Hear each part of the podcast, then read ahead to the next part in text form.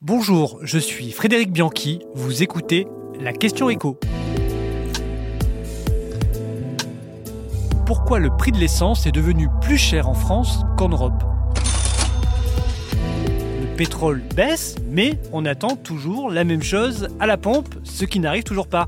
Si on compare les prix aujourd'hui à il y a un an, le baril de pétrole est certes un peu plus élevé qu'en janvier 2022, plus 2,5%, Pourtant, le samplon 95, il est 10% plus élevé qu'il y a un an.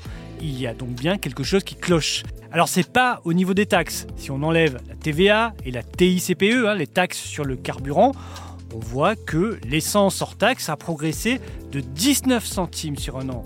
Alors il y a certes l'inflation qui surenchérit les coûts de transport, les salaires, mais logiquement on devrait voir la même chose dans les autres pays européens, chez nos voisins, ce qui n'est pas le cas. Cette hausse du prix du carburant est malheureusement une exception française. Le prix moyen du samplon hors taxe, il a progressé en Europe de 5 centimes, c'est-à-dire 4 fois moins que chez nous. La France, qui avait un des carburants hors taxe les moins chers en Europe, est aujourd'hui un des pays les plus chers en la matière. Alors pour quelles raisons les automobilistes français sont aujourd'hui désavantagés? Alors avant, si la France avait l'essence la moins chère d'Europe, c'était grâce à deux choses. La concurrence, notamment des hypermarchés, et l'abondance, le pays produit l'essentiel de sa production d'essence, à la différence du gazole qu'on importait généralement de Russie. Or, qu'est-ce qui s'est passé ces derniers mois? Bah, D'abord, les grèves de novembre qui ont chamboulé l'approvisionnement, les raffineries fermées, les distributeurs ont dû s'approvisionner ailleurs et n'ont pas eu le choix que de payer au prix fort l'essence.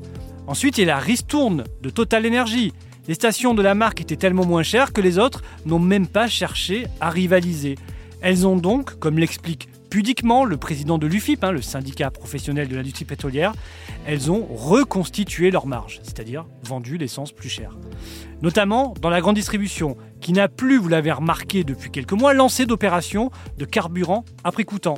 D'ailleurs, Michel-Édouard Leclerc sur BFM TV ce vendredi a écarté l'hypothèse d'une nouvelle opération carburant à prix coûtant. Si tant est qu'il y en ait à nouveau un jour, car un décret attend d'être publié depuis des mois qui devrait acter l'interdiction de faire de la publicité pour les produits pétroliers.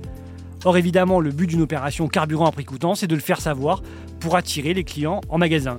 Si la pub est interdite, il n'y a plus de raison de le faire. On risque donc de payer encore un petit moment notre essence plus chère.